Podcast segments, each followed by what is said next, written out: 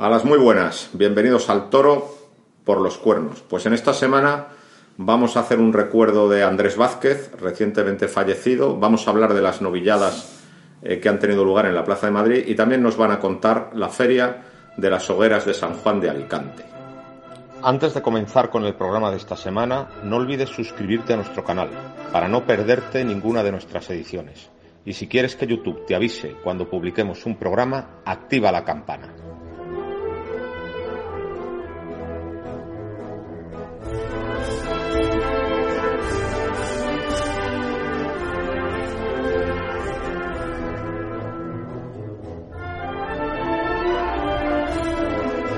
A las muy buenas, domingueros, bienvenidos al toro por los cuernos. Bueno, pues en esta semana nos acompaña Víctor Pérez López. Buenos días. Y Carlos Ortega. Buenos días. Bueno, lo primero de todo yo creo que es eh, hacer un recuerdo de Andrés Vázquez. Andrés Vázquez falleció la semana pasada y con él se marcha pues una, una época del toreo, eh, se marcha el último torero de las capeas y se marcha un torero con una trayectoria espectacular en Madrid, porque salió por la puerta grande diez veces de matador y también salió por la puerta grande las tres veces que mató seis toros, en el año 70, en el año 73 y en el año 77. Por lo tanto, es un torero que ha tenido una gran trayectoria, que fue amigo nuestro y que por lo tanto pues se merece un recuerdo emocionado. Yo no sé si fueron diez veces como matador o nueve veces como matador y una vez como novillero. No, no, diez veces como matador y una como y alguna, y alguna en un festival. Y no, como novillero salió en la, no sé si fue la primera o la segunda novillada que toreó en Madrid en el año 61, creo, una novillada de Barcial. Eh, bueno, que, la, o sea, eh, la trayectoria. Vamos, 10 de matador seguro y una de novillero. Y alguna en un festival, me parece. ¿eh? Eh, Andrés Vázquez tuvo una trayectoria muy dilatada en el tiempo. Había nacido el 25 de julio de 1932 en Villalpando, provincia de Zamora. Y después de estar muchísimo tiempo dando tumbos eh, por esos pueblos y por esas capeas, pues se presenta en el verano del año 61 en Vista Alegre. Eso le lleva a torear en Madrid con éxito el día que se presentó Cortuna Oreja toreó cuatro o cinco tardes seguidas de novillero en poco tiempo en Madrid y eh, hizo una pareja novilleril efímera con un buen torero vizcaíno, con Rafael Chacarte. Y ambos tomaron la alternativa en la Feria de San Isidro de 1962. Andrés Vázquez tomó la alternativa el 19 de mayo del 62 con Gregorio Sánchez y Mondeño. Y por cierto, eh, Andrés Vázquez ese día tomó la alternativa sin estar anunciado, porque sustituyó a Antonio Ordóñez. En ese 1962, Antonio Ordóñez se anunció seis tardes en la feria, era el torero cabecera de, cartel y protagonista máximo de la feria, pero un puntazo en Tijuana días antes de la feria pues hizo que se cayera de las seis corridas y, hubiera que y hubo que recomponer la feria a toda prisa. Y así fue como Andrés Vázquez tomó la alternativa la tomó con el toro Zorrito de Benítez Cubero y al otro toro de la corrida, el sexto de la tarde, que se llamaba Irónico, le cortó las dos orejas. Que por cierto, esa cabeza de toro está en un bar de Villalpando, que la he visto varias veces. Eh, sale por la puerta grande y en la siguiente comparecencia en San Isidro con una de Atanasio vuelve a salir por la puerta grande. Entonces, pues eso le da cartel y en los años 60 toreó bastante. Eh, y eh, a finales de los 60 eh, ha descendido mucho su contratación, todavía muy poco, y en el año 69 se encuentra con los toros de Victorino Martín, con el famoso toro baratero. Y eso le va a volver a dar cartel especializado en las corridas de Victorino. En realidad es el primer especialista de los Victorinos. Y otro hito en su carrera es el 3 de mayo de 1970, cuando mata en solitario seis Victorinos en Madrid con un gran éxito. Y eso le permite otra vez volver a las ferias. Eh, eh, se retiró en el año 73, volvió en el año 77, por cierto, matando eh, seis toros para una estatua en homenaje a Antonio Bienvenida, que ha sido su centenario recientemente y le vamos a dedicar un programa especial en los próximos días. Pues reaparece en el 77 en Madrid en una corrida en solitario con, para recabar mm, fondos para Antonio Bienvenida sale por la puerta grande y esta segunda etapa de Andrés Vázquez va del 77 al 82, donde se vuelve a retirar en Madrid. Y luego pues se ha tenido apariciones puntuales, me acuerdo en el 85 un intento de reaparición en Valladolid, En el año 2000, ya siendo muy mayor, llegó a torear una corrida en Zamora. Eh, pues eh, digamos que le ha pasado lo que le pasa a la mayoría de los toreros, que no ha sabido retirarse a tiempo y de un modo brillante, pero fue desde luego un torero muy importante. Sí, yo creo que es un torero que tuvo muchos altibajos. Empezó como novillero, fue un torero que tuvo mucha expectación, tuvo mucha expectación. Nada más tomar la alternativa en el año 62, 63, tuvo mucho cartel. Hasta el año 65 salió otra vez por la Puerta Grande, me parece, con una corrida de Samuel Flores. Eh, a partir del 65 tuvo un bajón donde... Que remonta con los vitorinos en el 69. Eh, hasta el 69, del 65 al 69, la verdad que tuvo un bajón grande, fueron las corridas que toreó en Madrid, pues acabaron muchos en pitos, en broncas, eh, no estuvo bien durante esa época. Eh, remonta con la corrida de Victorino con Baratero y cortó tres orejas ese día, creo. que se anunció entonces como Victorino y Venancio Martín, creo, la corrida. Eh, por lo menos yo creo que haber visto algún cartel como... En el verano del 69, las primeras corridas de Victorino sí que hay alguna que se anuncia... Ah, como Victorino y Venancio. Pero ya la, de, la del 3 de mayo del 70, la de no, en solitario, ya solo, ya Victorino, Martín. Martín. Y, y bueno, se convierte en un, entre comillas, especialista en toros de Victorino Martín. El primer especialista. Es el primer gran especialista en los toros de Victorino Martín. A partir de 69, 69, 70, 71, 70, yo creo que fue el gran año de, de Andrés. Vázquez. Históricamente, en Madrid salió por lo menos tres o cuatro veces por la Puerta Grande ese año. Al menos tres veces. Fue un año grandioso, el año 70 y después en el 71 tuvo dos jornadas muy graves. Pero le dan el premio al triunfador de San Isidro en el 71. Pero tuvo un, tuvo tuvo un par de jornadas, eh, no sé si fue después. Hay una jornada muy fuerte en Sevilla. Y, en Madrid concretamente, eh, el 71 yo creo que le quita, le quita de los toros fundamentalmente las jornadas, porque él está en un buen momento. En el 72 es, es testigo del rabo de Palomo Linares que Palomo cortó cuatro y un rabo, Curro Rivera cuatro y el una, pero estuvo presente en esa corrida. Y luego en el 73 se retira en solitario con una corrida de Pío Tabernero y vuelve en el 77. Y el 77 fue, digamos, ahí ya es cuando... Cuando le vemos cuando nosotros. vemos nosotros. O sea, yo recuerdo esa corrida del Campillo y, y que que los tres primeros toros estuvo francamente bien y después se le hizo un poco larga, me da la impresión. Yo me acuerdo de dos corridas en solitario, esa y una en Vista Alegre, en 1980, que yo, fue, yo creo que fue la última corrida de toros que hubo en la antigua plaza de Vista Alegre, donde verdaderamente no estuvo bien. Yo creo que Andrés Vázquez ha tenido una carrera muy dilatada en el tiempo y yo creo que hay que hablar de distintos Andrés Vázquez. Eh, había un portal muy, muy curioso y muy interesante que se llamaba Afición Perú, que yo no sé si sigue existiendo. Bueno, pues en Afición Perú eh, vi unas imágenes de Andrés Vázquez el año de su debut en la Feria del Señor de los Milagros de Lima en el año 1962. Era un torero bullidor, era un torero que ponía banderillas, por increíble que nos pueda resultar, era un torero de largas cambiadas. Claro, o sea, el primer Andrés Vázquez es un torero bullidor y de, y de, pelea, ¿no? Que era quizá lo que había aprendido en su trayectoria en las capeas, ¿no?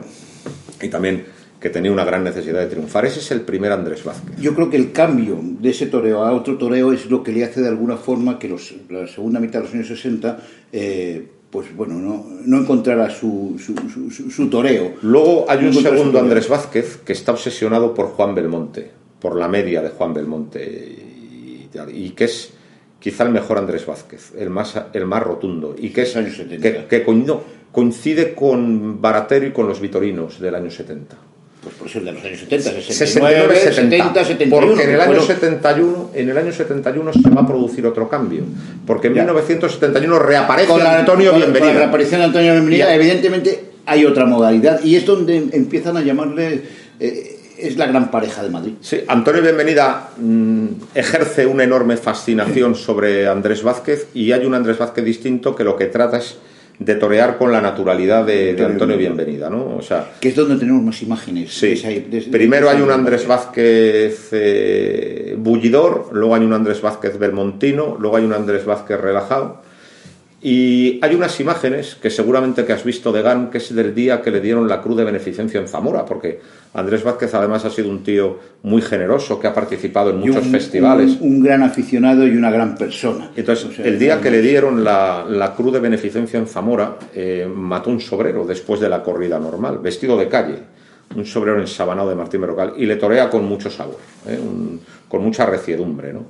Y luego reaparece en el año 77 y está del 77 al 82, que es cuando alcanzamos nosotros a verle, y ya fue un torero que estaba en clara decadencia. ¿eh? Le vimos muchas veces porque fue el comodín muchas veces de las empresas de Madrid, cuando no tenían a quién poner, ponían a Andrés Vázquez, pero ese es el momento, vamos a decir, ya de bajón y Andrés Vázquez le ha pasado también lo que le pasó a tantos toreros, que es no saberse no retirar a tiempo. Eh, pero, pero, pero yo creo que, que, bueno, que, que, fue un torero. Fue un torero importante de su época, no fue una gran no, no fue una primera figura, pero sí fue un torero importante. Esa trayectoria en Madrid es envidiable para muchos e inalcanzable, para casi todos. las 10 o 11 puertas grandes que, que, ha conseguido Madrid, que, es, eh, que son muchas puertas grandes. Y fue un torero, yo creo que, en ese tránsito entre los 60 y los 70, que es su gran momento. Ese fue el gran momento. Hay, hay, hay debió torear o de una forma sobresaliente. Pues fue un torero muy clásico, muy, clásico y, además capaz de imponer ese clasicismo a, aquellos victorinos que eran tan fieros, ¿no? Y por ejemplo tenía una media Verónica Belmontina muy buena.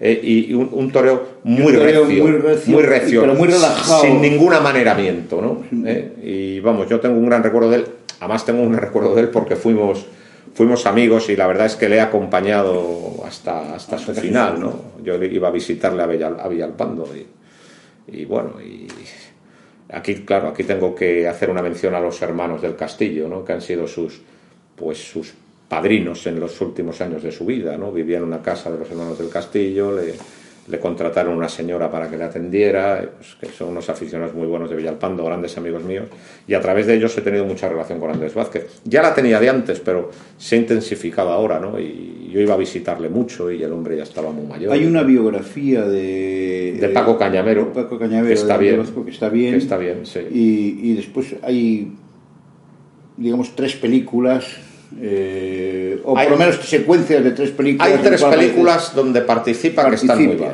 La primera es Yo he visto la muerte de José María Forqué, que protagoniza la historia de la capea.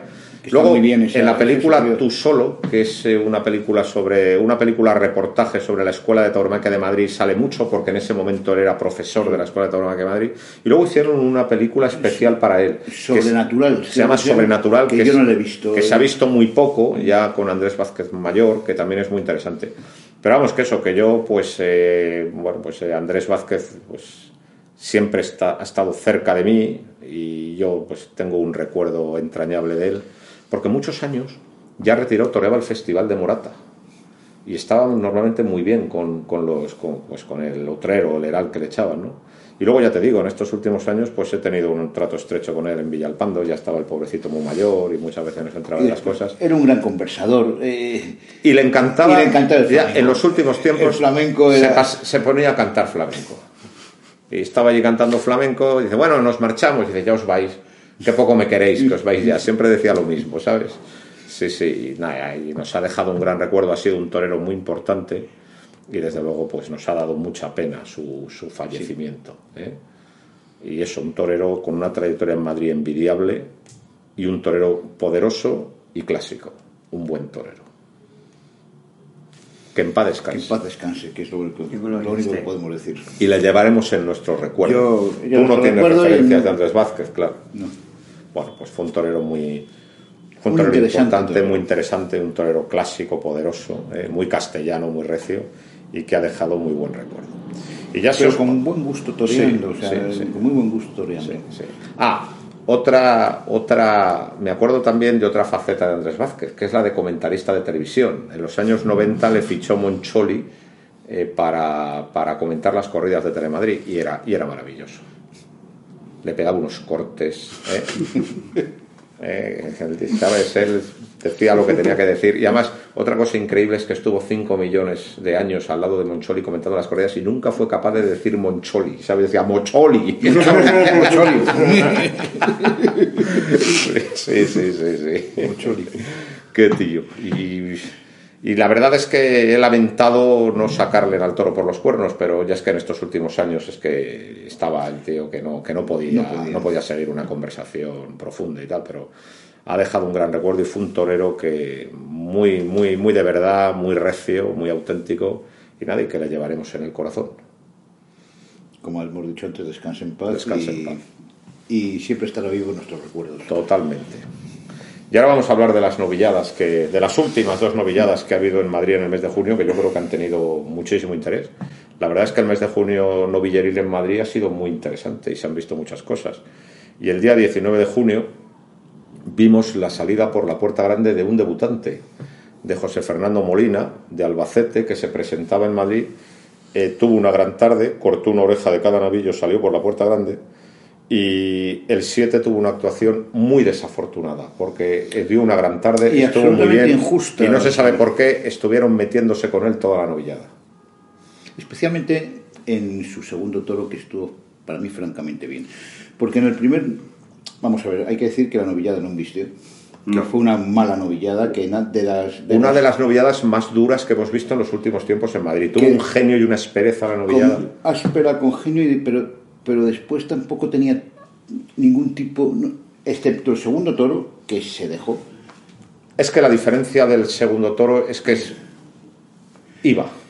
Claro, Es que el problema es que de lo los otros, muy bien el, pro- Molina. el problema de los Lo otros es que estaban muy parados Molina lo Y ni pasaban. y no pasaban y te pegaban el hachazo. Iba, le dio mucho sitio, le dio muchas distancias, eh, le dio series buenas, entendió muy bien al novillo y yo creo que tiene unas condiciones de temple, o sea, no le enganchó ni una sola A mí me gustó mucho José Fernando Molina. Tiene un trazo muy bueno, un un trazo, muy largo. buenísimo. Aprovechó muy bien al único novillo de los chospes que embistió, con un muletazo muy largo. Y luego los pases de pecho son extraordinarios. Hay, hay tres pases de pecho. extraordinarios, enganchando muy delante al novillo. Eh, Y hasta el final. Hasta Y el final. tiene una inteligencia. eh, pasándose todo el novillo por, por debajo de la muleta. Estuvo fenomenal en los pases de pecho. A mí me asombró. Y luego en el otro estuvo muy valiente. En el Sí. novillo de Torrealba, que fue un novillo. Uf, eh, que se guardó mucho la embestida y muy áspero. Estuvo valentísimo. Todo eh, que y tuvo dos firmísimo. embestidas buenas y después eh, Sí, sí. se quedaba Estuvo ahí valentísimo, puntero. firmísimo y sacó muchos muletazos Al final por debajo sacó, de la y pala al del pitón cuatro eh, naturales A base de someterle. A base Sí. de someterle. La primera serie fue muy buena porque no estuvo dos series, Sí, sí. ese toro, una Sí, con la derecha, una con la izquierda y después El se arrimón fue- y fue de arrimón. Ojo, y de una estocada sensacional, ¿eh? Me mató muy bien. un estocado sensacional. Pero es que además lo que más me admiro de este, de este, de este torero, de este novillero que está empezando, que no. Y eso es muy admirable, es lo que bien piensa en la cara del toro. O sea, a cada toro y en cada momento le dio la faena que podía darle. Es que es un torero que no ha toreado nada y a mí la sensación que me dio fue de matador de toros. Claro, y Está después- muy toreado. Fíjate, fíjate. un- Está muy toreado. O sea, No, si ti- si tiene nueve- la nueve alternativa la va a tomar ahora en Albacete. pero- Y es lo que tiene que hacer porque ya está cuajado. Pero si Pero, es que tiene nueve pero tiene que haber diez. mucho en el campo. En los pueblos. O en los pueblos, porque De novillada Albacete. sin caballos. Porque, el- Pero sin caballos, que en porque caballos tiene nueve o diez, Picadas no más. muy pocas. Nueve o y, y estuvo muy bien. O sea, al, al fácil le toreó con mucha largura y, y muy ligado y muy bueno en los pases de pecho, pero con, el el difícil, difícil estuvo, estuvo muy valiente y con muy buena técnica sacándole y muletazos limpios. entendiendo los toros y sabiendo en cada momento cómo hacer las cosas. Una de las cosas de la inteligencia que a mí me, me asombró eh, de Molina es los pases finales, ya con la, con la espada de verdad. Cuando empieza a dar los pases, siempre uno les da manoletinas, otro les da por bajo. Él no esperó a, le da uno, le da el segundo, ya no le dio el tercero ni lo remató. Vio que estaba colocado y se fue por la espada. Eso de una inteligencia y eso es aprovechar el momento perfecto. O sea, Sí, sí, que le funciona la cabeza. eso es que le funciona muy bien la cabeza este, este torero. Le funciona muy bien la cabeza, por lo menos en lo que yo y luego vi valiente, la primera vez, y muy valiente. también se llevó algún volteretón por arrimarse Muy más de lo debido en el kit. Por lo yo, tanto- yo creo que estuvo muy bien y desde luego el 7 metió la pata totalmente, vamos. A mí me parece absolutamente injusta. una injusticia radical, vamos. Injust- y además injusta e injustificada, porque con ese estocadón que dio, Totalmente. es, yo eh, puedo entender que tú no lo aplaudas, pero tú no puedes protestarlo después de ese estocadón. Totalmente. Estuvo Es muy bien. injustificado. Muy bien. Y luego los otros dos chavales se enfrentaron a unos lotes muy ásperos que no pasaban y estuvieron con mucha dignidad. ¿eh? Esto dignamente sí. Dignos, estuvieron firmes, aguantaron las Hombre, grande yo creo que ya está para tomar la Es- alternativa, porque yo creo que está pasado con las Totalmente. o Está sea, para tomar la tomar la alternativa. lo antes posible y, sí. y, bueno, pues que Dios Pero el, suerte. mexicano también estuvo y el bien. mexicano estuvo bien dentro de... Y otro detalle, en unos tiempos en que se mata tan mal, las seis estocadas. Seis estocadas, no todas arriba, alguna fue ligeramente exprimida, pero son seis estocadas, sí, sí. Que hoy en día eso es muy complicado ver a los novilleros. Ojo, que cuando hablemos de la siguiente Navidad pasó lo mismo, ¿eh? Ayer. Ayer, ayer pasó lo mismo, también fueron seis estocadas. Yo de ayer tengo una excelente opinión de la novillada. Eh, hubo novillos fue todo lo contrario. Hubo novillos extraordinarios. Todo lo contrario. Todo lo contrario a la novillada de los Chospes. Y yo todavía no me explico cómo no se le dio la vuelta al ruedo al tercero de la tarde, al novillo comisario de Fuenteimbro, porque ha sido el mejor novillo de todo el año en Madrid. Muy por delante del novillo de San Isidro de Fuenteimbro también que dieron la vuelta Que, al ruedo. por Este cierto, fue mucho mejor. Es el mismo presidente, lo sí. que deja en evidencia que no hay criterio en el palco de Madrid. También es que la vuelta al ruedo Es que- creo que tiene que ser por petición del público, debe influye Desde luego la petición del público. la, la pedimos muy poco. Pero- muy Pero el novillo fue completo. Mira, desde el primer lance mostró su clase. En el caballo se arrancó dos veces con enorme alegría y se, come- se, se comió el peto empujando debajo. Y el galope en la muleta fue extraordinario. Es que no tuvo un defecto el novillo, era de vuelta al ruedo. Tuvo el- Totalmente. Tuvo el defecto para cualquier torero que era un toro que tenía, o sea, que había que Sí, estar, o sea, que sí, había pero- que estar y había que torerle por abajo, Era repetidor, era ¿eh? repetidor, pero embestía con mucha clase. Además, cuanto más le bajabas la mano, Más Más humillaba. Yo de todas formas para la muleta y me gustó mucho el quinto. para la muleta el toro que me gustó que es el, el toro soñado por cualquier torero es el quinto. De una facilidad. De, de una facilidad. O sea, era un toro que iba con el morro arrastrando, que llegaba hasta el final, muleta, que ¿verdad? llegaba hasta el final. Eh, Era, era el toro soñado por cualquier. Igual que el tercero no era el toro soñado por cualquier torero. mucha clase. Pero la clase que tenía el quinto toro eh, fue A mí, extraordinaria. me, a mí me pareció más bravo el tercero. Me Sí, y con más clase la muleta el quinto. No, yo creo que el, el- el tercero tuvo un punto más de clase, pero eh, fue más fácil el quinto. Es Claro, que el que quinto fue de el una quinto- facilidad. el es que quinto solo había que, que para poner la Totalmente. muleta, pues lo demás Pero, hacía- ahí además, está lo complicado. Lo complicado Pero- para un torero es que ese quinto hay que torear. Pero luego el resto de la novillada tuvo su interés. O sea, Claro, toda tuvo mucha casta. Por ejemplo, un toro que lo vendió muy caro fue el cuarto. ¿eh? Cuarto en todo Y el complicado. Muy encastado, que estuvo ahí Hernández estuvo con la muy izquierda, vamos, estuvo O sea que sensacional. la novillada, la, la novillada fue una novillada de gran juego, una novillada muy encastada, una novillada excelente, que hay, que hay que felicitar. Y el primero fue complicado. Muy también. complicado. Muy- Muy complicado. Porque Fuenteimbro Porque es una ganadería, hay que decirlo. Muy brava. es una ganadería muy brava y muy encastada. Y la bravura y la casta, cuando se manifiestan de forma positiva, da ejemplares tan perfectos como, como el tercero o tan Pero- nobles como el quinto. Cuando, cuando son complicados, son muy duros. Como pudo ser el primero, que fue un muy cuarto, duro. Y estuvo, cuarto. y estuvo cumbre con el, el cuarto. con el Víctor Hernández y con el cuarto también. Porque yo creo que el protagonista de la novia, que con- lo digo con todos los respetos para el resto, fue Víctor Hernández. Que tuvo que matar tres y estuvo fenomenal. El primero le pegó do- dos volteretones de, de Es vértigo. como un Alex. Le pegó dos volteretones porque era muy probón, sabía dónde estabas y él no se quitó y se llevó dos volteretones. Pero a pesar de eso estuvo muy firme, incluso le, le robó algún muletazo bueno. O sea, yo no sé por qué protestaron la oreja, porque yo creo que es una oreja bien cortada, le mató a la primera. Y luego en el cuarto, que fue un novillo muy, muy temperamental, un novillo que se comió al caballo, más de caballo que de muleta, pero que luego era un novillo que embestía muy complicado, eh, con mucha aspereza y quedándose corto y Le tal pudo sensacionalmente. le cualquiera. acabó pudiendo y acabó descubriendo su pitón izquierdo donde le toreó de maravilla. Hubo dos series con la mano izquierda extraordinarias, totalmente asentado, pasándose al novillo muy cerca, corriendo la mano, templándole, quedando perfectamente colocó para el siguiente. Estuvo Víctor Hernández con la mano izquierda en el cuarto que no se puede torear mejor. El único defecto es que le pasó de faena porque con esas dos series con la mano izquierda lo tenía ya hecho y no sé por qué se tuvo que empeñar en todo lo del final con dos enganchones y dos Alargar la desarmes. Y dos Pues- desarmes. Pues es un poco lo, lo que habíamos comentado de la inteligencia de Molina y la falta de experiencia, por llamarlo de otra forma, eh, de Hernández. De En el, en el medirla. segundo muletazo final lo tenía perfectamente colocado y se empeñó en dar el tercero y el, y el de pecho. Coño, si lo tienes colocado, vete con la espada, que le estás, que ya tienes la espada en la mano para entrar a matar. No intentes afa- a- a- acabar esa serie que después el siguiente te fue enganchado y el siguiente perdiste la muleta.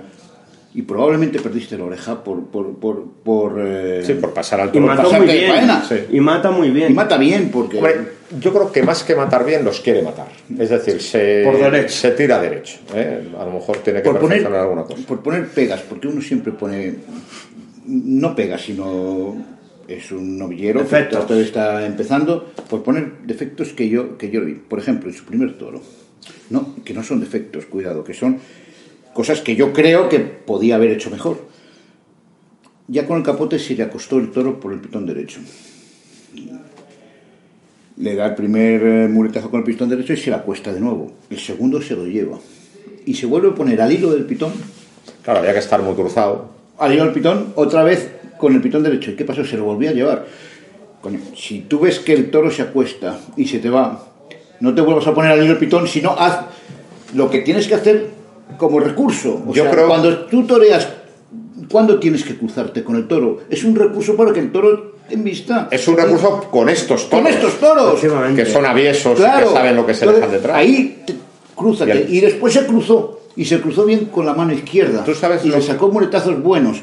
Yo O sea, creo- yo te creo- quiero decir que yo no entiendo. Y siendo un torero de una mano zurda estupenda, porque torea muy bien con la Yo creo que lo que le pasa es que está fascinado por José Tomás, por el mejor José Tomás. Es decir, eh, Víctor Hernández está fascinado por el mejor José Tomás, el de los años 97, 98, 99.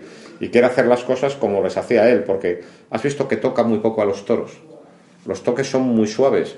Y eso con el toro noble y bonancible es lo que hay que hacer, pero no con el primero, Claro, que era una era prenda. una prenda. Es decir, Una el primero, el toque fuerte. El Y toque abajo, fuerte, siempre, abajo claro. cruzado. Claro, y luego eso. Es donde hay que cruzarte. Y es Claro, donde hay que cruzarte. se, qui- se queda en el hilo para intentar ligar, a sabiendas de que el toro es avieso, de que el toro es malo y de que le va a coger, ¿eh? porque quiere ligar. Mientras que ahí, mira, siempre estamos censurando, siempre estamos, siempre estamos censurando el asunto de, de que de qué tal. Pues mira, de- del asunto de cruzarse, que muchas veces es innecesario. Ahí hay que ligar, ahí es cuando era necesario. Claro, por eso te quiero. Y no se cruzaba porque quería ligar. Y le cogió las dos veces por estar al hilo. Es el toque de inteligencia Claro. que yo, que, que Sí. pues, no, dices, novillero y tiene que aprender. Ahí es donde tienes que cruzar con el toro y es donde le- hay que sacárselos de uno en yo- uno y, yo- o como puedas. Yo soy. Porque o sea, si no te puede llevar como le llevó. Pero yo soy totalmente benevolente con sus defectos. No, po- y te voy a decir No, por no, qué. si no es que la benevolente, tú lo dices lo que ves, porque Sí. tú crees que puede mejorarlo. O sea, si es Yo soy así- totalmente benevolente porque Se queda muy quieto. eh, los volteretones se los llevó por Claro. querer ligar sin moverse. Y eso yo lo agradezco mucho en unos tiempos de un toro de- demasiado especulativo donde aquí no se deja pegar una voltereta a nadie. Y luego, por ejemplo, cuando pasa de faena al cuarto, pues lo pasa en el afán de redondear aquello más, eh, de, digamos, de mejorarlo, ¿no? Entonces, los defectos, entre comillas, Son defectos de de, de Víctor Hernández son en realidad Defectos son virtudes, son el pundonor, las ganas, el querer hacer el toreo de verdad, sin trampa ni cartón, sin el abuso de cruzarse, sin el abuso de toques fuertes. A mí me parece un novillero estupendo. A mí me encanta el valor que tiene, un valor firme, por cierto, el volteretón que le pegó eh, con el capote en otro novillo fue por no perder pasos, por quererle ligar la Verónica de ahí si es que mismo. no- si es que no se va, es que claro, no se va, es, que- un que no se, se va queda quieto, siempre se queda entonces, quieto. sabiendo Exacto, que le puede pegar que una puede o sea, Exacto, entonces- por eso digo que evidentemente Es cuando tú le ves eh, las cosas que creo que puede mejorar porque es un novillero y es admirable el es valor, admirable el, va- el es valor. admirable Ahora, el valor, la raza y luego que torea muy bien. Porque toreó con la mano izquierda ese cuarto que no se puede torear mejor. O sea, a mí me encantó. y, Pero y chico, eso cuando tengas el toro cuadrado y tengas la espada en la mano, Hay olvídate de rematarlo, hay que matarlo. hay que matar. sí. Porque puede pasar lo que te pasó. Sí. Que te salga el cuarto enganchado, el quinto te quita la muleta y perdiste una oreja que seguramente te lo hubieras llevado si le matas Y, y otra cosa, ¿eh? estuvo que el 7 ayer para no, para no perder la, la mala costumbre, el 7 ayer estuvo muy torpe otra vez. Y estuvo especialmente torpe en el toro cuarto, porque pegó dos series de naturales, Víctor Hernández Cumbre, y no las vieron, no, se enteraron. Es verdad. es verdad. Es verdad. O sea, están en su movida y luego les pareció muy bueno el cuarto y el cuarto se entregó por la firmeza de Víctor Hernández. No, el cuarto se entregó. si el bueno era- el- los buenos buenos fueron El tercero y el tercero y el quinto. quinto. Claro. Ah, y otro muy fácil, que fue el segundo. Que el segundo, en cuanto se le bajó El la lote mano. de Diego García obedeció. era para salir a Claro, el, el lote de Diego le García fue el lote fácil y, y no lo vio. O sea, es que se le fue totalmente. Sí, después también. Muy desacoplado, vamos, ha devuelto las orejas que cortó el 1 de mayo. Y, y que fueron orejas muy fáciles sí. y además es que es un torero que, que siempre sorprende a los toros. Me explico. Tú cuando, cuando recibes, cuando, cuando tú citas, siempre está el sutil movimiento. Puede ser más sutil o menos sutil. Él siempre deja la muleta ahí. O sea, eh, él no, él no, no lleva toreados al toro, sino eh, hace que el toro, de alguna forma, eh, hace pasar al toro. Yo creo que es un torero que tiene que aprender muchas cosas, tiene que Yo le veo sobre todo- tiene que aprender muchas muchas cosas. Yo no lo he visto y he visto que ha desperdiciado un grandísimo toro para la muleta que era el quinto. o Yo es sea, que yo, yo le veo dos cosas. Mucho desapego. O sea, me parece que torea muy despegado. Y luego mucha ligereza. Yo nunca le veo sentado. O sea, pone en marcha la máquina de hacer pases, pero, una, Sin sentido. pero sin sentido. Y el lote fue muy bueno. Muy Sí, sí, bueno. Fíjate que ocurrió una cosa muy curiosa. En su segundo toro eh, hubo una petición, no digo mayoritaria, porque casi may- mayoritaria. De todos sus paisanos, de, Entonces, San pues, Sebastián de los que- Reyes. y después de que el presidente, con buen criterio, no le dio la oreja, es que no ni salió a saludar, hubo silencio. Sí, señor. Hubo palmitas. Sí, No, señor. Hubo silencio. Sí, señor. Aplaudieron los cuatro familiares, pero nada, o sea, hubo un silencio. Sí, señor. Es una cosa muy curiosa. Totalmente. Se puede decir petición y silencio. Es una, una cosa novedosa, ¿no? Tú sabes dónde también existen peticiones y silencios en Pamplona también. Que la gente está allí borracha, pide la oreja, el presidente no la da y luego no aplaude nadie, ¿sabes? O sea, que es, que es la primera vez que lo he usado yo en, alguna croniquilla de esas pequeñas que hago. Petición y silencio. Pues lo he usado alguna vez en Pamplona y se ocurrió, y se puede Madrid. Petición y silencio. Y luego otro protagonista de la, de la corrida fue Isaac Fonseca. Isaac Fonseca se llevó el novillo comisario, el novillo más bueno de la novillada, pero al iniciar la faena, mm, pues sufrió un el percance. muletazo. El novillo le arrolló y le pegó una cornada de dos trayectorias en el muslo, en la pantorrilla, y luego además le partió la mandíbula. Eh, tuvo la raza torera y de, de- de- de- de- de- de- de no dejarse llevar a la enfermería, y eso que estaba completamente noqueado. Y muy valiente y muy gallardamente, pues aguantó la faena. Claro, la faena no tuvo nivel ni estuvo a la altura de la calidad del novillo porque estaba completamente Pero destrozado tú no el puedes- muchacho. es justificable Pero, pero- absolutamente. pero estuvo valentísimo y además se, Y además mató además se tiró a matar, se tiró a matar para, se tiró a matar para, para asegurar la oreja y bueno pues yo creo que Conse- Fonseca confirma lo que siempre hemos dicho que es un torero muy valiente que sobre todo quiere ser torero ¿no? Sí. sí, sí, no se puede decir otra cosa. Y además, eh, nada se puede decir cuando hay un torero que tiene la mandíbula rota, que lo que debe doler eso. Y, y- Y no perdió la sonrisa. no perdió la sonrisa y, como tú dices, es verdad, no perdió la sonrisa.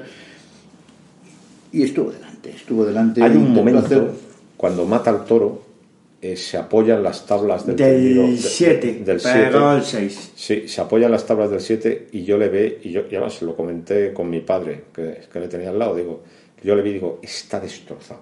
Lleva una paliza en el, encima, eh, que, que, que vamos, o sea, digo, y además, pues claro, o sea, pues, eh, me acuerdo que se lo dije, digo, lleva más de lo que aparenta. Y efectivamente, Y llevamos. llevaba bastante. Sí, todos creíamos que tenía un puntazo. Y este sale, este sí, con sí. los, con los Sí, sí. cataplines O gordos pensaba que que iba a tiene, salir. otra vez va a salir y porque no se va a dejar. eh, eh, Y luego, claro, el sexto fue el novillo que menos me gustó.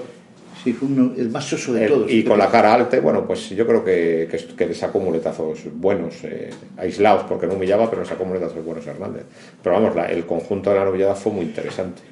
Lo único, en el único momento que creo que sí estuvo medio acertado el 7 es protestando al segundo novillo que era excesivamente chic terciado para mí. Yo creo sobre todo que estaba demasiado a la, estaba demasiado, porque luego era alto. pero Era- estaba, era muy era alto, y estrecho y lavado de cara. Lavado de cara. Era, era, era el toro que a lo mejor no debía haber pasado. Pero vamos, Eh, el conjunto pero- de la novillada pero- sobresaliente. Y ese a mí me vez- gustó más que la de Mayo.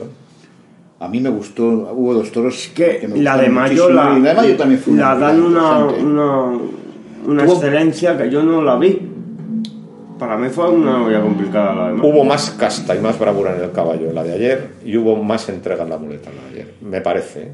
Pero en Mayo también hubo buenísimos toros. ¿eh? Sí, sí, sí, sí, un- un gran nivel, Un gran nivel. Pues bien- son las dos grandes novilladas. Pues viene había. otra en la Feria de Otoño, la novillada de la Feria de Y con Otoño. también, imagino. Y otra corrida. Otra sí. corrida. Sí, sí. Es que Fuentimbro tiene una camada muy grande. Sí, porque claro. en Alicante también estuvo. Hombre, en, Al- en Alicante había un toro errado con el número 220, qué maravilla. ¿eh? Sí, sí. Y a eso que ahora ha quitado toros. Bueno, eh, hay que mandar un saludo y una felicitación al niño de la capea.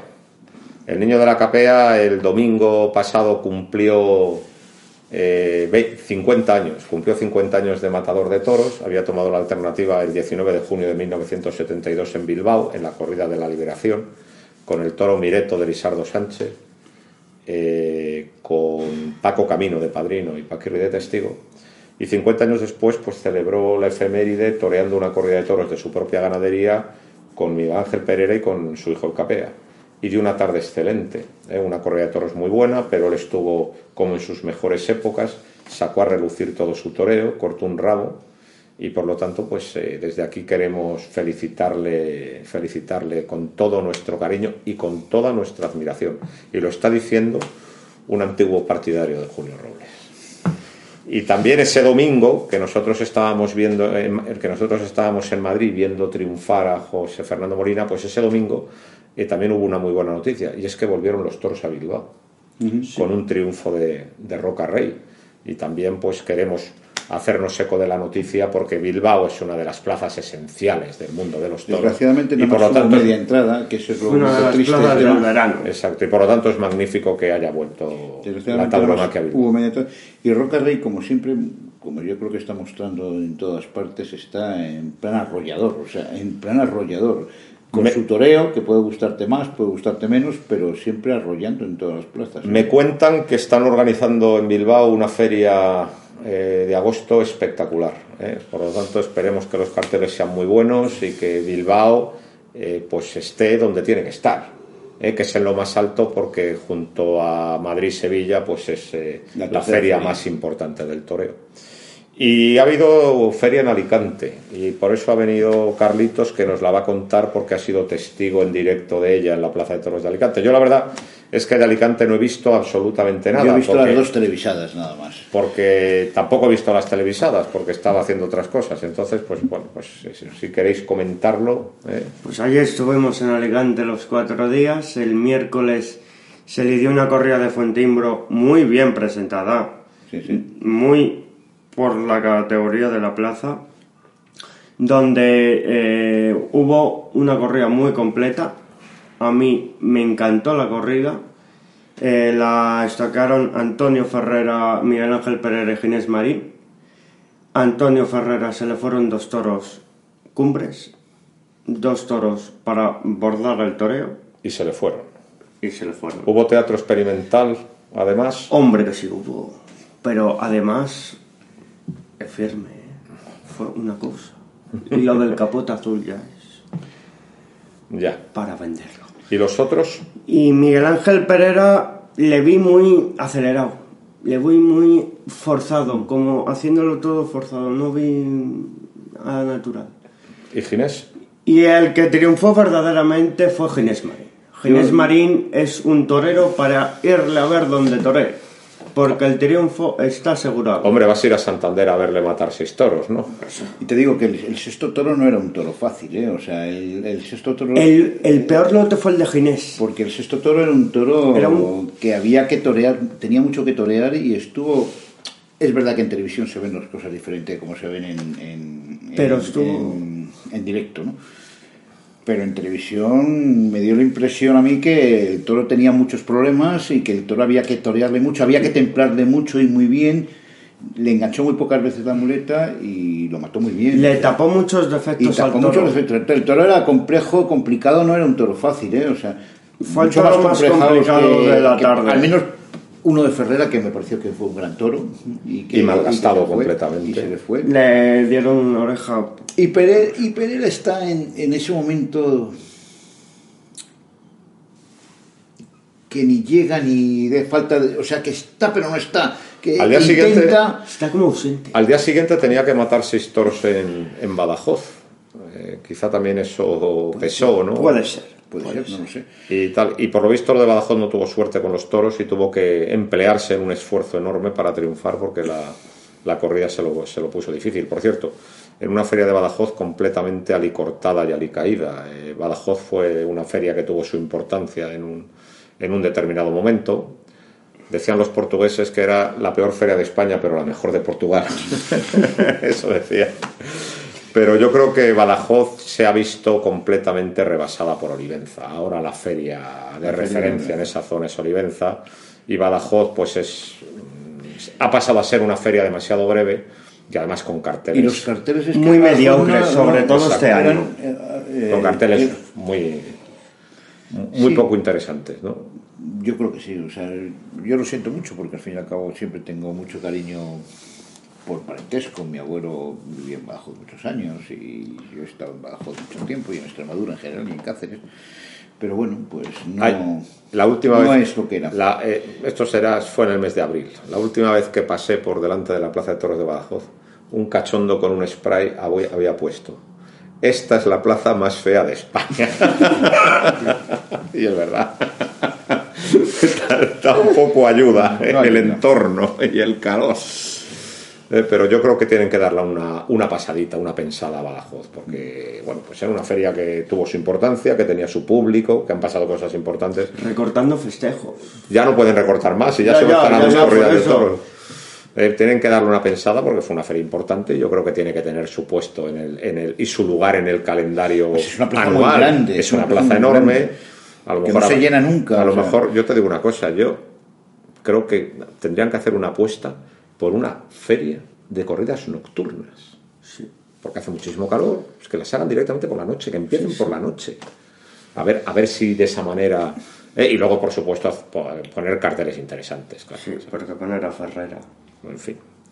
Bueno, ¿y qué pasó en la El- siguiente El, Alicante? jueves eh, salió una corrida de Victoriano del Río sospechosa, muy sospechosa de pitones, pero ahora una plaza como Alicante estaba bien presentada, donde allí la gente se volvió loca con el Fandi, Bueno, es un torero que encaja que era lo mejor de la historia. ¿eh? Eh, Encaja eh, dentro de lo que es eh, bueno, Eh, banderillas. allí también la mató Manzanares y Roca Rey. La corrida sirvió. Eh, hubo dos toros de Cortés que fueron con mucho carbón, o sea, había exigían, donde bueno, el Fandi pues hizo, allí Tiene buen capote, toreo, eh, toreó muy bien con el capote. Tiene buen capote. Es que torea bien con el capote. Y- muy bien y en banderillas, capote. pues bueno, En es banderillas. efectivo y es alegre y Pero luego con la muleta se le muleta vio siempre sus carencias. ¿Y Manzanares? Manzanares, Manzanares estuvo por debajo de su primer toro, un toro bueno, porque era bueno, que solo había que correrle la mano. Y el pitón del toro era el derecho, y se empeñó, se empeñó en darle series a- al natural. Y hubo un desajuste eh, eh, en, en la faena, y luego no mata. Está este año que no sí, mata. sí, es increíble. Es increíble. Es decir, ha perdido No cortó su, ninguno, su no mejor su activo. mejor su esencia. mejor activo. no cortó ninguna hora, cortó una Eh, oreja. cortó una oreja al segundo porque segundo. le metió al segundo intento un estogadón. De todas maneras, tampoco está. Aparte de que No. ha perdido el sitio con la espada, pero, pero no, no está en sus mejores días. ¿no? ¿Y Roca ¿Y, y cómo? Roca qué? Roca Rey, a pesar de que no sea el concepto que más me guste, estuvo sensacional. De principio a fin. Arrollando. Con el capote. Con el capote estuvo cumbre. En, en la muleta le dio eh, unas series a un manso que es o pasaba el toro o se lo llevaba por delante. Tanto y luego mata muy bien. Luego Yo siempre digo que muy Rey es, es de los toros que mejor matan porque es es el toro que, que los cogen más en corto. Fíjate, los cogen muy en cortito, Y con mucha nada más que le haya dos pases. Ha vuelto por sus fueros. Yo creo que tuvo una crisis a raíz de la lesión del hombro y todo Sí. eso, pero otra vez está, Está en, su, como el- en, su, el- en su mejor momento. ¿no? Por ejemplo, ayer cuatro orejas en León. También ha salido, De hecho, es que le pidieron el rabo. también ha salido por la puerta grande en Castellón. Es decir, está en un momento arrollador. El único que arrolla como él y que por eso es interesante verles en el mismo cartel. Y por eso voy a ir a Burgos a ver ese cartel. El único Rufus. que es Rufus, eh, por eso quiero ver la corrida de Burgos, ¿no? Con el Juli eh, Roca Rey Rufo, porque ahí pueden, eh, pueden saltar chispas, ¿no? Es una corrida que hay que ver. Y, y, y el siguiente, El viernes, el viernes se le dio una correa de Álvaro Núñez, 4 y 2 del Pilar. de Álvaro Núñez, no de Núñez del Cubillo. De Álvaro Núñez. De Álvaro Que Núñez, es- es- que debería, es un hijo de Núñez Sí, del sí, Cubillo sí. que se ha, Se ha llevado una parte, se ha llevado ¿no? una parte. que debería de replantearse porque, en mi opinión, ha empezado muy fuerte. Empieza muy fuerte, una ganadería nueva, ha empezado muy fuerte. Encima llevó cuatro toros sin ningún tipo de casta, mal presentados. Sos... pues eso es normal ya en, la- en el toreo moderno, donde es que no tenían un pase. Es normal en el toreo moderno, pero hay que dejar, hay, hay que intentar que deje de ser normal. Es decir, se ha instalado entre nosotros lo de la bolita, que es una cosa discreta, o sea, quizá antes era un asunto más burdo porque metían el serrucho y, y bueno, el toro en cuanto derrotaba en un burladero, pues se abría el pitón y tal cual. Ahora es una cosa mucho más disimulada, eh, mucho más discreta, solo le redondean la puntita, pero es un fraude. Sí, sí, es un engaño. o sea, hay que, hay, que, hay que protestar, hay que decirlo, porque parece que todos nos hemos acostumbrado, ¿no? Y, eh, y aceptemos la bolita, ¿no? Y el toro tiene que lidiarse en su integridad y nada más. Eh, y hay que exhortar a unas autoridades que han hecho una dejación absoluta de sus funciones. Eh, y hay que exhortar a los veterinarios a que manden pitones a analizar y todo lo demás. Sí, sí, total. ¿Y qué más? Y bueno, eh, Morante volvió a sus broncas de antaño de coger. Que por cierto, ha muerto el padre de Morante. Y también desde aquí le mandamos un recuerdo afectuoso al maestro. Donde en, en su primero con la muleta tardó 30 segundos. Y se dedicó también al noble arte de la manguera, ¿no? Pero- pero eso fue el sábado. Ah, eso fue en la otra. Entonces, el viernes, No, sí que es cierto que el viernes el se le vio no tenía, ganas. no tenía un pase el primero y, De hecho, que y tenía lo un que pase. hizo lo que hizo fue directamente hacer Cuatro pases matar. Y Bueno, matarlo. y ¿Y el y el no otro? tenía un pase Y en el otro, viendo que le habían metido una bronca y que se habían cagado en su madre, al cuarto se esforzó por a un animal que medio pasaba, sacarle algún muletazo le sacó muy bueno, pero no tenía nada y se fue a matar. Pues Es yo no te, yo voy a decir una cosa. A mí, este último Morante, que se esfuerza tanto con todos los toros, lo agradezco con una clase de toro, que es con ese toro que a lo mejor tiene problemas, pero que cuando se le puede el toro rompe a vestir. Pero en cambio, creo que con el toro que evidentemente no vale, hay que abreviar. Hay que abreviar.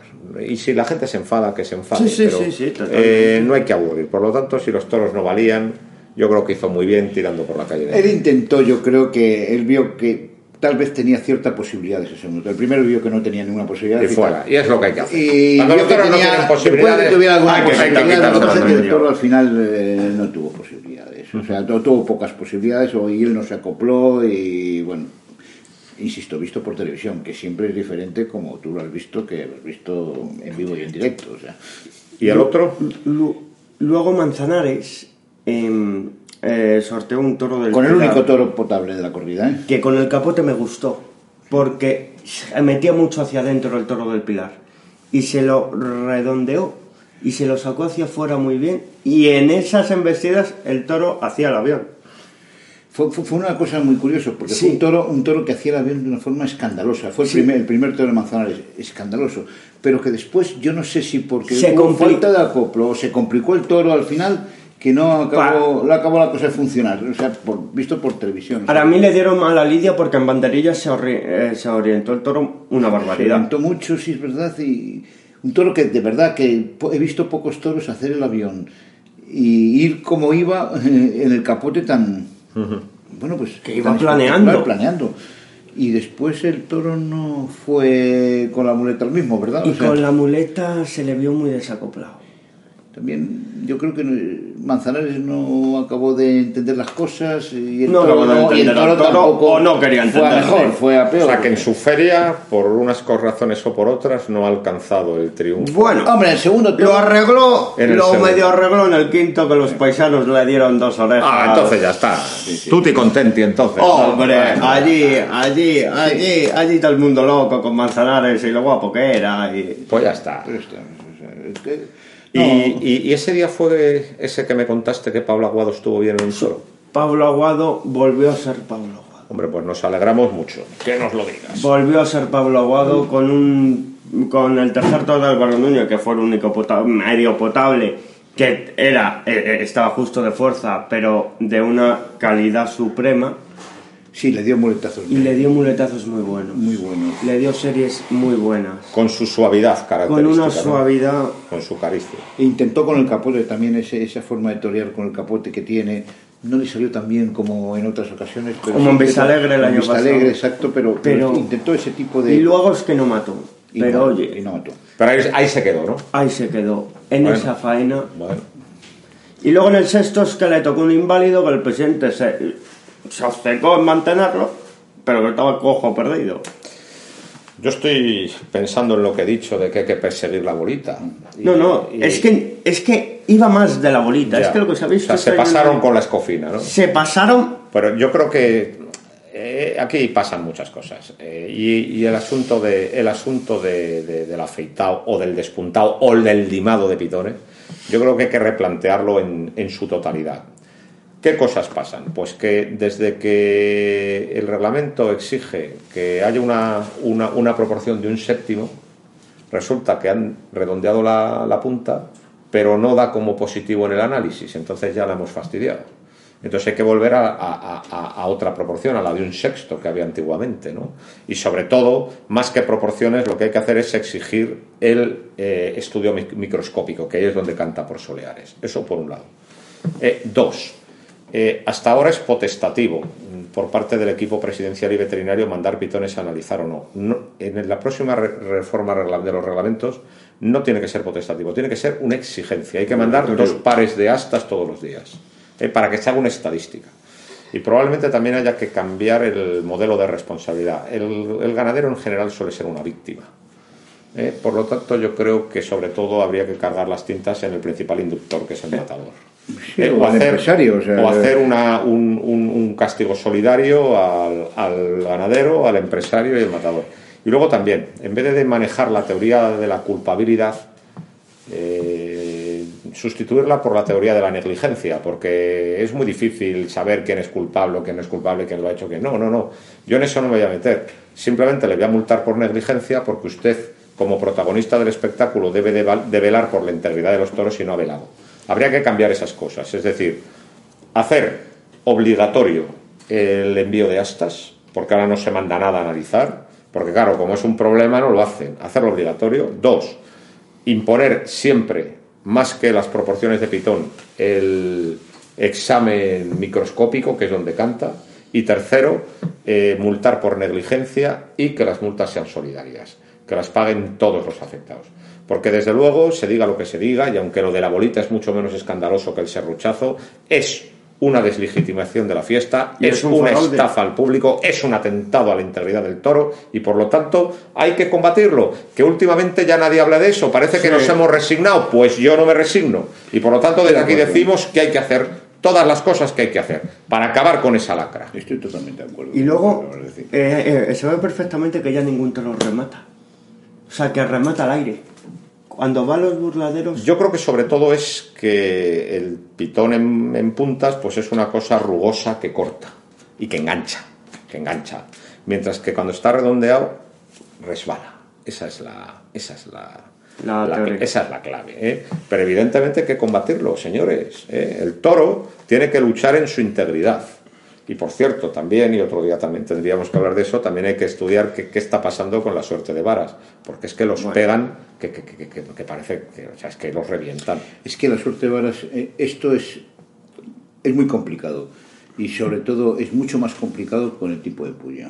Si, Hay que cambiar la puya y hay que ponerla de Manolo Sales. Claro, hay que cambiar otro tipo de puya. Exacto, o, totalmente. o o la de Rivero, cualquier tipo de puya es mejor que, que esta que esta puya y Pero esta claro. puya sangrante, o sea, Ah. y la puya piramidal incluso yo me lo plantearía ¿no?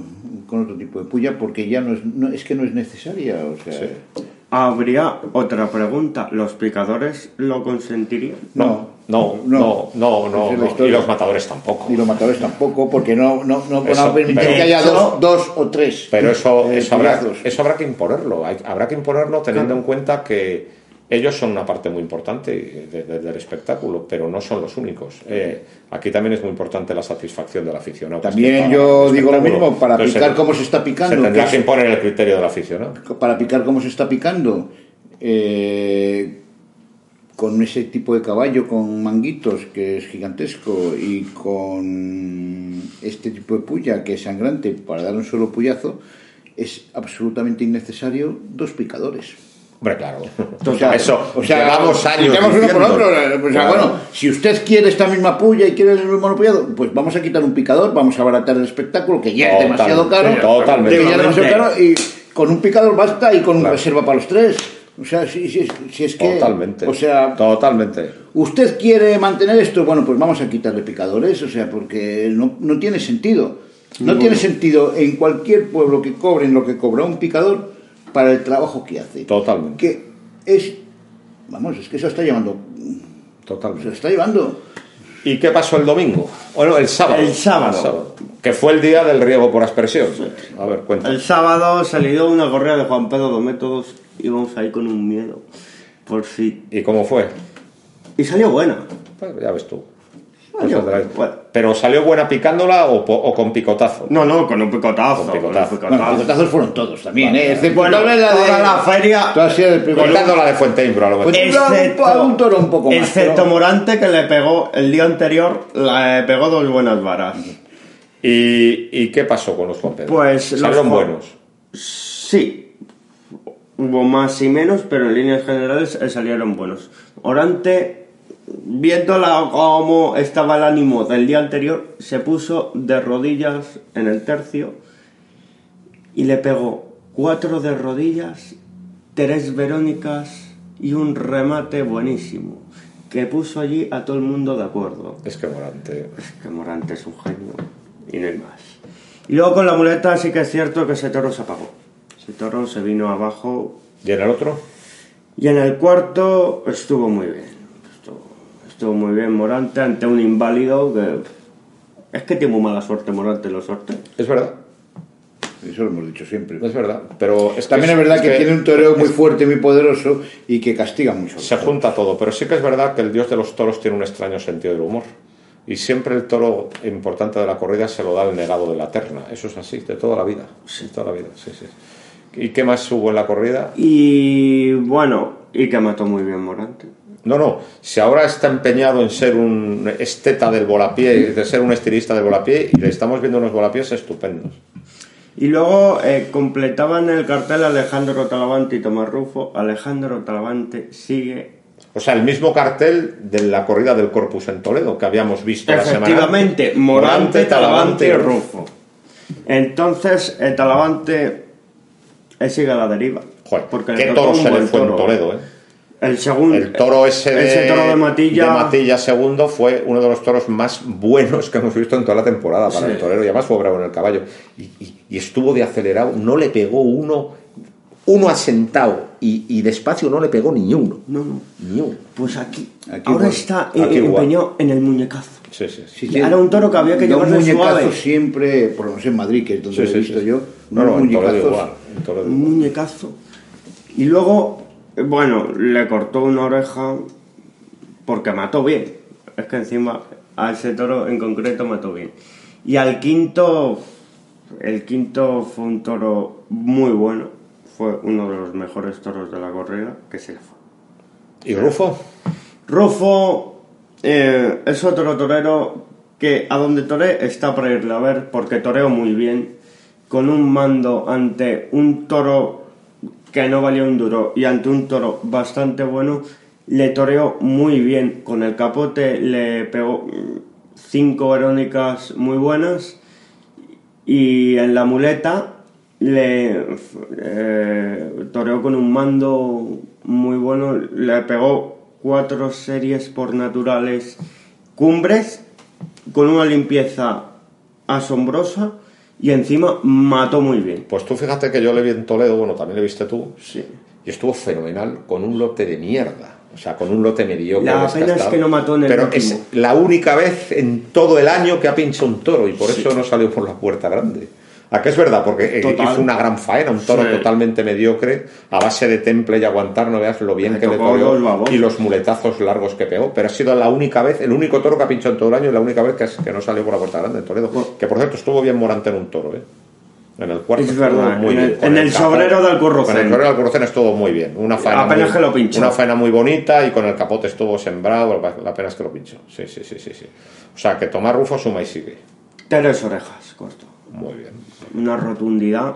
Que es- supongo que es, junto con Roca los grandes triunfadores de la feria, ¿no? Roca y Roca, bueno, para mí hay tres, Roca, Rufo y Ginés. ¿no? Y tú que eres abonado de Alicante, ¿vas a ir al show de José Tomás el Yo 7 no de voy. agosto? Ah, muy bien. Yo no voy porque para ver eh, corridas así eh, montadas, yo, yo no voy. Me parece estupendo. Me parece. Y además es que ese día hay toros en el puerto. Ah, entonces no y se como más. Torre Morante, al puerto que vamos. Pues nada, no se hable más. Entonces, pues ya está. Bueno, pues eh, Alicante es una plaza muy bonita y a mí me gusta mucho el, el- el pasodoble del principio. El del paseillo, Ángel, eh, que es el, el pasodoble Carratalá, que fue un novillero alicantino que le mató un novillo en Inca, Mallorca, hace la tira de años. Es una plaza con mucha historia.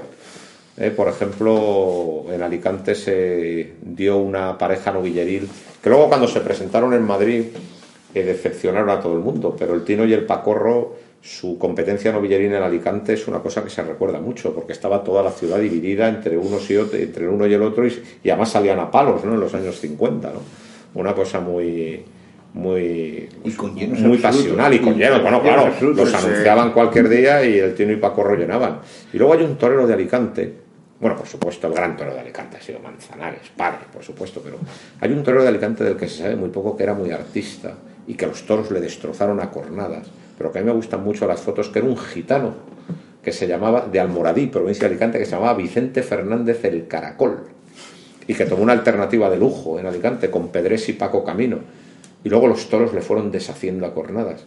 Pero las fotos del caracol son muy especiales, muy vertical. O sea, un gitano amanoletado. ¿Eh? Un tío muy curioso. ¿eh? Vicente Fernández el caracol. Y que a mí me gusta mucho verle las fotos y tal. Valencia da que aparecen por el ruedo y todo eso. Valencia o sea, sí. que es una plaza de gran historia. Una plaza muy antigua y muy grande. Sí, la, la Sí, sí. comunidad valenciana Es de da toreros muy, muy 1888, Barbera, Sí, Es de 1888, sí, sí, de época de la Bartuz. Y nada, pues es una feria encantadora que celebramos que haya vuelto por sus fueros. ¿no? y confiemos en que poco a poco vaya recuperando públicos. Eso sí, hay que subir un puntito al toro, ¿no? sí, un poquito. Bueno, Que vengan las figuras, pero hay que subir Muy la bien. categoría del toro. muy bien, pues nada, yo creo que hemos hecho una Yo buena, creo que hemos hecho eh, un buen comentario. diserción de lo más importante que ha ocurrido Muy bien. durante esta semana. Pues nada, ahora ya estamos en vísperas de San Fermín, allí que, allí que iremos ¿eh? A estar toda la feria ¿eh? y luego, pues, cuando volvamos, Dios dirá. Hablaremos de San Fermín. ¿no? Hablaremos de San Fermín y de Antonio Bienvenida. Eso. Bueno, pues muchas gracias por habernos seguido una semana más en Al Toro por los Cuernos. Gracias a vosotros por haberme acompañado. Y como siempre, agradecer la fidelidad y sigan viendo al toro por los cuernos.